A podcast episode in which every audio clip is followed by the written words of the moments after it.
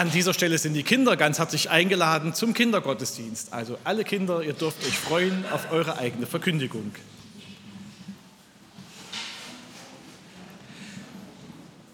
Wir hören jetzt den Predigtext, wie er aufgeschrieben ist an dem Brief an die Gemeinde in Ephesus im fünften Kapitel.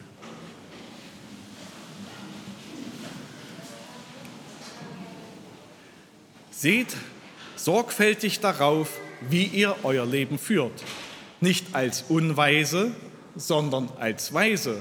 Und kauft die Zeit aus, denn die Tage sind böse. Darum werdet nicht unverständig, sondern versteht, was der Wille des Herrn ist. Und sauft euch nicht voll Wein, woraus ein unordentliches Wesen folgt, sondern lasst euch vom Geist Gottes erfüllen. Ermuntert einander mit Psalmen und Lobgesängen und geistlichen Liedern. Singt und spielt dem Herrn in eurem Herzen und sagt Dank Gott, dem Vater, alle Zeit für alles, im Namen unseres Herrn Jesus Christus.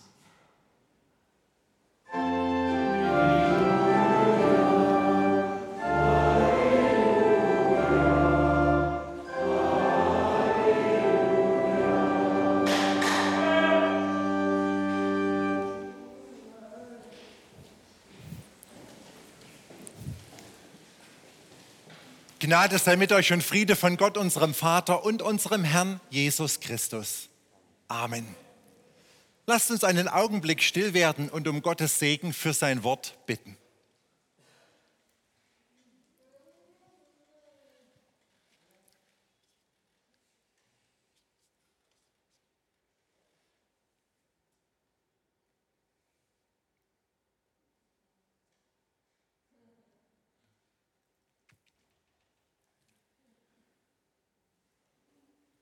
Als Christ achtsam leben. Wer mitlesen möchte, Epheser 5 ab Vers 15 kann seine Bibel dazu aufschlagen und da geht es gleich los. Achtet auf eure Lebensweise, lebt wie Menschen, die wissen, worauf es ankommt, denn es ist eine böse Zeit. Interessant. Das wurde den Christen in Ephesus vor 2000 Jahren geschrieben und das können wir heute miteinander bedenken. Wie lebt man in der heutigen Zeit? Wie lebt man mit diesen vielen Krisen, mit dieser unsicheren Zukunft? Wir alle haben Sehnsucht nach Hilfe und nach Ideen und Ratschlägen. Die Zeitungen sind voll, wie man sich den Alltag gestaltet, wie man Achtsamkeit lebt. Ich möchte mich heute auf diesen Bibeltext beschränken. Vielleicht bringt er ja noch die ein oder andere Facette dazu, die dir hilft, in dieser bösen Zeit zu leben. Achtsam leben ist vielleicht ein bisschen das falsche Wort.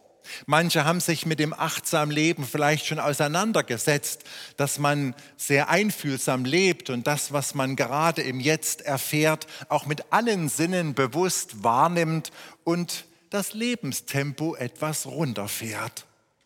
Ich finde es trotzdem ganz passend. Vielleicht ist es für manche bewusst Leben besser formuliert. Bewusst leben als Christ. Fangen wir mal bei uns an. Lebst du noch oder wirst du gelebt? Als Pfarrer habe ich viele Gespräche und die Mehrzahl von den Menschen, mit denen ich zusammensitze, denen ist alles zu viel. Meistens auch Freizeitstress. Also nicht nur die Ansprüche auf Arbeit, die sehr hoch sind oder auch zu hoch sind, sondern auch die Wochenenden und die Urlaube sind vollgepfropft mit guten Reisen, vielen Erfahrungen, unheimlich vielen Partys und Feiern und es fehlt der Raum und die Zeit, in der die Seele nachkommt, in der man mit Gott zur Ruhe kommt, das ein oder andere aufarbeitet, denn das Leben hat ja nicht nur gute Botschaften und schöne Tage bereit. Manchmal fehlt es uns in unserer Gesellschaft, Zeitfenster einzuplanen, damit die Seele hinterherkommt, Erlebtes verarbeitet, anderen Dingen auf den Grund geht. Vielleicht lebst du ja aber auch gerade in einer ganz anderen Lebensphase, wo du sagst, ich bin eigentlich viel allein. ich könnte meine Zeit besser füllen. Ich weiß nicht, wie ich die Tage füllen kann. Es ist manchmal langweilig, mir fällt die Decke auf den Kopf. Ein Sprichwort heißt, so wie man ist, so ist man. Das eine ist, wird mit SZ geschrieben. Oder so wie man ist, so lebt man. Ich komme bei diesem Sprichwort nicht gut weg. Wenn ich keine Frau hätte, die mich lecker versorgt, hätte ich mir keine Zeit nehmen zum Essen, Kochen oder gesund essen. Das geht bei mir auch mal im Stehen oder fällt einfach aus. Da muss ich ehrlich sagen, ist keine gute Lebensweise. Sie ist nicht gesund. Was bestimmt deine Lebensweise zurzeit? Sind es die Sorgen? Sind es die Nachrichten? Sind es Ängste, Ungewissheit, Überforderung? Paulus macht uns aufmerksam in seinem Brief an die Christen in Ephesus. Wir wissen doch, worauf es ankommt. Wir müssten doch als Christen wissen, dass wir hier keine bleibende Stadt haben, dass wir auf das zukünftige Himmelreich zuleben und dass das alles hier nur das Vorletzte ist, vergänglich und dem Tode geweiht.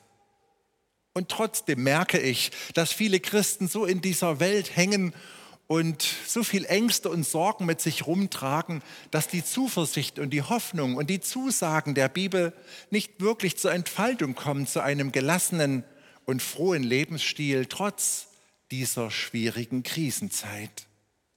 Was können wir tun? Was gibt uns Zuversicht und Hoffnung? Drei Tipps sind in unseren Versen versteckt. Der erste, werdet voll Heiligem Geist. Vers 18, betrinkt euch nicht, lasst euch lieber vom Geist Gottes erfüllen. Das finde ich ja wieder mal ein Augenzwinkern. Ich denke da an so einen kleinen Frauenausflug, wo man sich ein Piccolo einverleibt im Wald, damit die Stimmung gehoben wird und man schön lachen kann und so ein bisschen die Zunge lockerer sitzt und man einfach so eine schöne Wanderatmosphäre hinkriegt. Und mit diesem Piccolo vergleicht Paulus hier das Erfülltsein mit dem Heiligen Geist. Das ist doch verrückt, dass der Geist einen so froh und frei und gelöst macht, wie als wenn man unterwegs ein Bierchen miteinander teilt.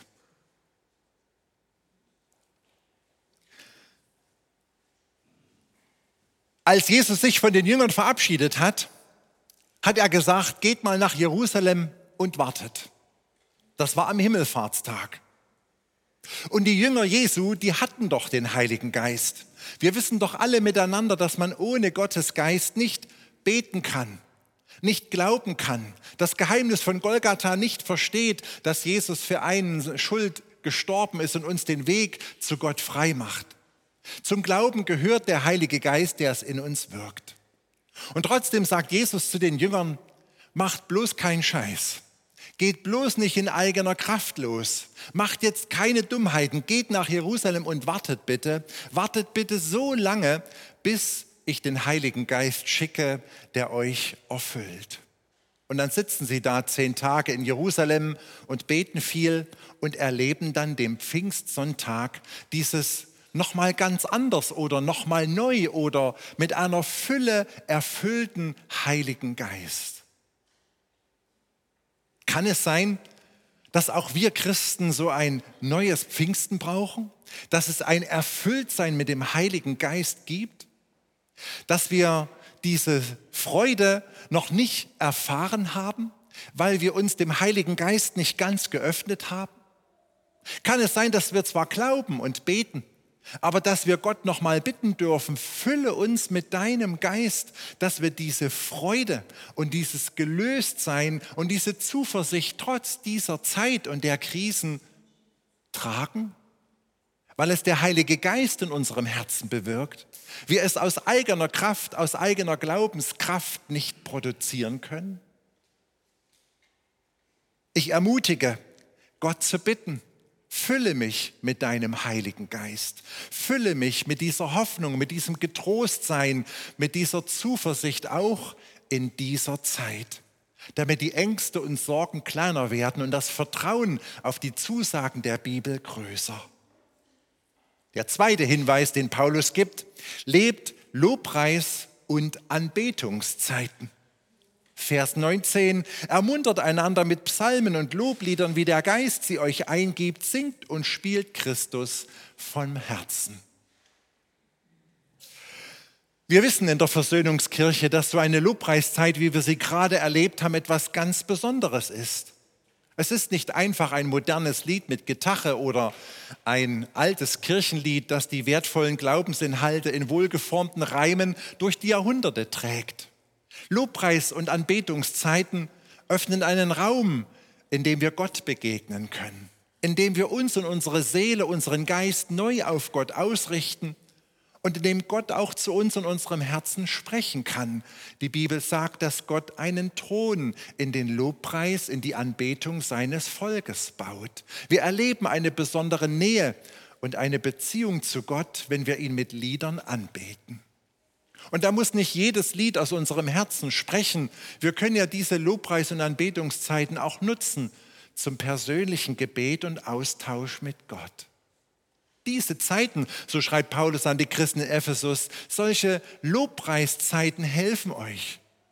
Sie richten eure Gedanken neu aus auf die Mitte, auf den Schöpfer, auf Christus. Sie ermutigen euer Herz, an das zu glauben, was ihr singt. Sie sind ganzheitlicher und sprechen mehrere Sinne an. Sie richten Geist und Seele neu aus. Manchmal fühlt man sich da wie dieser Adler, der mit neuen Schwingen sich von den Sorgen des Alltags hochhebt und man dann von oben aus einer neuen Perspektive Dinge kleiner werden, Dinge anders sieht. So Lobpreis- und Anbetungszeiten helfen uns, die Perspektive zu wechseln, Gott zu begegnen. Den dritten Tipp, den uns Paulus gibt, der steht im Vers 12, trainiere Dankbarkeit. Dankt Gott zu jeder Zeit für alles, schreibt er. Dankbarkeit kann man trainieren. Dankbarkeit ist manchmal eine Entscheidung. Natürlich kann man einstimmen in das Gejammer und in alles Klagen. Und es gibt auch viele Gründe, die man ändern kann und die nicht wirklich schön sind. Aber wenn man nur jammert und klagt und nach unten guckt auf die Dinge, die nicht so sind, wie wir sie wünschen, verliert man manchmal den Blick, weil wir das oft von einem hohen Niveau aus tun in unserem Land. Dankbarkeit für die Kleindinge Dankbarkeit für die täglichen Dinge, das hilft, dass die Seele wieder froh wird. Drück deine Dankbarkeit auch aus. Sage Gott gegenüber Danke jeden Tag.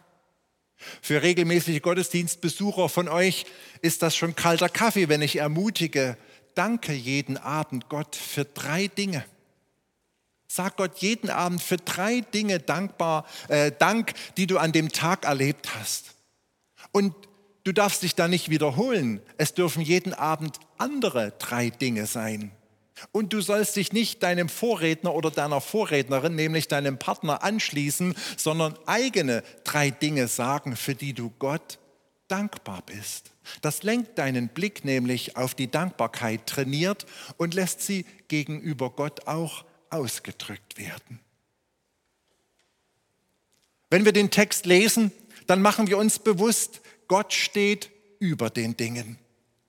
Er liebt uns, er liebt dich, er schützt dich, er trägt dich, er rettet dich. Du bist nicht allein in dieser Zeit unterwegs. Lass dich füllen mit seinem Heiligen Geist. Erwarte mehr, dass er in dir den Glauben und den Trost weckt, den du so aus eigener Kraft nicht schaffst. Bitte ihn, dass er dich erfüllt. Bete Gott an, nicht nur hier im Gottesdienst. Tu das auch zu Hause. Lobe ihn. Das geht im Autofahren, das geht zu Hause. Trainiere Dankbarkeit und drücke sie auch aus. Das sind die Hinweise, die uns Paulus mitgibt, in dieser Zeit achtsam zu leben. Gott segne uns dazu. Amen. Und der Friede Gottes, der höher ist als alle Vernunft, bewahre eure Herzen und Sinne in Christus Jesus, unserem Herrn. Amen.